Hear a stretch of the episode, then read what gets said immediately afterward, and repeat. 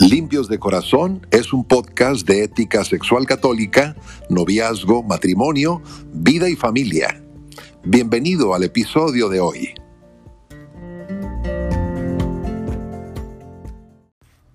¿Qué tal amigos? El día de hoy vamos a hablar sobre cómo funciona la adicción a la pornografía. Antiguamente no se creía que la pornografía o el sexo pudieran ser algo adictivo para una persona porque lo adictivo se relacionaba solamente con introducción de químicos al cuerpo, químicos externos, como por ejemplo sustancias eh, adictivas como las drogas o el alcohol.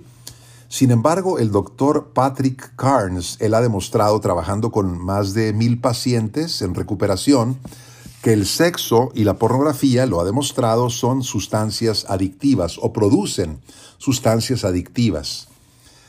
Porque dice el doctor que esto afecta la química del cerebro como la puede afectar también la cocaína.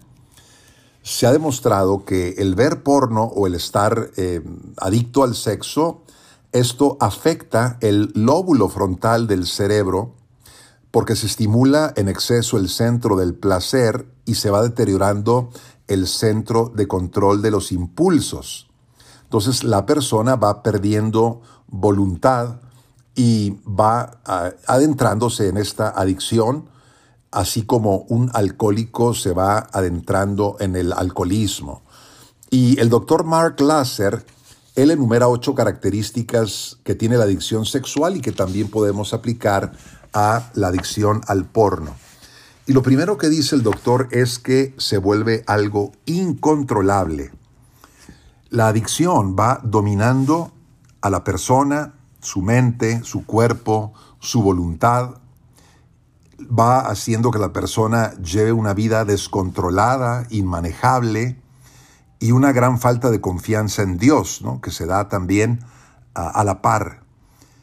Las personas adictas, en vez de depositar su confianza en Dios, eligen automedicarse. Es decir, tratan de aliviar algo en su interior con esta adicción al porno. Entonces van descuidando poco a poco la familia, los amigos, la carrera, los estudios, las responsabilidades, porque se busca constantemente una gratificación sexual. Otra característica es que crea el uso de la porno una tolerancia neuroquímica. Cuando una persona mira pornografía, se disparan grandes cantidades de dopamina en el cerebro. La dopamina es un neurotransmisor y la dopamina también se experimenta cuando la persona utiliza cocaína o heroína. Y como con otras drogas, va desarrollando poco a poco la persona lo que se llama tolerancia. Es decir, se necesita más cantidad de droga, en este caso más cantidad de dopamina, para que produzca los mismos efectos. Entonces, la persona adicta va pasando más cantidad de tiempo viendo porno en línea y también va eh, experimentando eh, formas más fuertes de pornografía. Entonces, crea una adicción neuroquímica o una tolerancia neuroquímica. Lo tercero es que la porno es degenerativa y progresiva. La persona puede empezar viendo porno suave, lo que se llama eh, soft eh, porn, ¿no? Y después va pasando a formas más duras, de ver pornografía, más perversión, más violenta, cosas ilegales, eh, necesita más horas y más horas de exposición, y así la porno va consumiendo la vida de la persona. Entonces es degenerativa y progresiva. Una cuarta característica es que la porno tiene consecuencias negativas y destructivas. Por ejemplo, las consecuencias físicas, pueden incluir la pérdida de sueño, el estrés, la fatiga, lesiones en los genitales y si la persona llega a tener relaciones sexuales compulsivas con otras personas, entonces se corre el grave riesgo de contraer alguna enfermedad de transmisión sexual o eh, tener un embarazo que no se desea. Son consecuencias físicas, pero también hay consecuencias emocionales, como por ejemplo, la persona se ve sintiendo aislada, sola, con miedo, culpable, con ira, con depresión, con vergüenza, hay ansiedad, hay baja autoestima.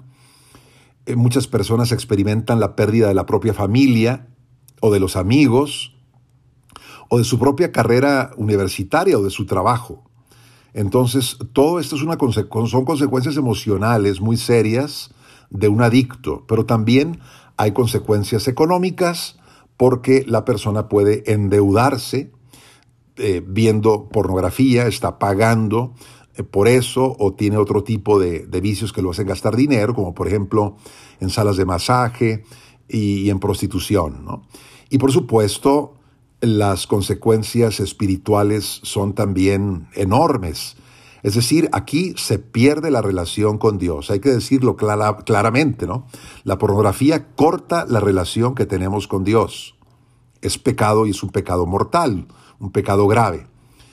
Em, sabe la persona adicta, por ejemplo, que cuando incurre en un comportamiento de este tipo, por supuesto se siente alejada de Dios y la persona decide seguir haciéndolo. Eh, entonces se mete en una soledad más profunda que nada lo puede aliviar a la persona. Quinta característica, se ve pornografía para escapar de sentimientos negativos. Em, aquí eh, la persona trata de automedicarse, se ve la pornografía como una medicina que se consume para superar algún sufrimiento emocional profundo que ni siquiera la persona se da cuenta de que pueda existir, que está ahí adentro. Solamente la persona sabe que la porno la hace sentir bien, y que tiene que ir a ella una y otra vez.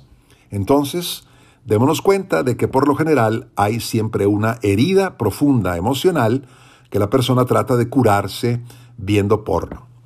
Una sexta característica es que se justifica mm, como un derecho ah, que se tiene. Eh, es decir, hay una sensación que la persona tiene de que es un derecho ver pornografía. Puede ser por narcisismo, lo veremos después, o por la ira. Eh, la persona se centra en sus deseos y la persona no piensa en cómo puede afectar las acciones de otras personas, los demás. Es decir, la pornografía es una manera de relajarme, eh, no le hace daño a nadie, pero la persona en realidad pues sí va dañando a otras personas, como también veremos en su momento, ¿no? Entonces se justifica bajo el concepto de derecho, pero también se ve como un premio. Es la séptima característica. Es decir, una persona adicta eh, se justifica a menudo porque lo ve como premio. Es decir, trabajé todo el día, eh, hice un gran esfuerzo, tuve estos éxitos profesionales y entonces me doy una gratificación por lo que hice y que estuvo muy bien hecho y entonces pues me doy ese gusto de ver porno. Y por último, eh, las características dice eh, proporciona una sensación de poder. La persona no satisface su necesidad de amor, de ser escuchado, de ser bendecido. Hay una impotencia, eh, que es el resultado de todo esto. Y entonces, pues ver pornografía da una sensación de poder porque se tiene la sensación de dominar a la gente del porno, ¿no? A los actores, a las actrices. Y esto sabemos que es una sensación falsa, es un poder eh, efímero, falso. Para sentir que controlan sus vidas, no se dan cuenta de que necesitan admitir su impotencia y que necesitan volverse a Dios como la única fuente de el verdadero poder en la vida. El poder es de Dios. Entonces, pues para entender estas dinámicas de adicción a la porno, pues tenemos que verla como una moneda de dos caras, que lo veremos más adelante. Eh, es decir, una es la cara física de la pornografía y la otra cara es el lado emocional de la pornografía.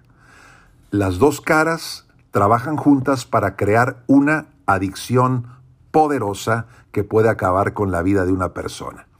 Hasta aquí llegamos en el tema. Les doy las gracias por haber escuchado y nos vemos más adelante en otro podcast.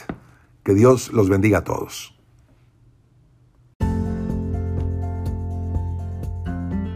Gracias por seguir este episodio de Limpios de Corazón. Soy el Padre Eduardo Jayen Cuarón y te deseo que tengas bendición, paz y alegría.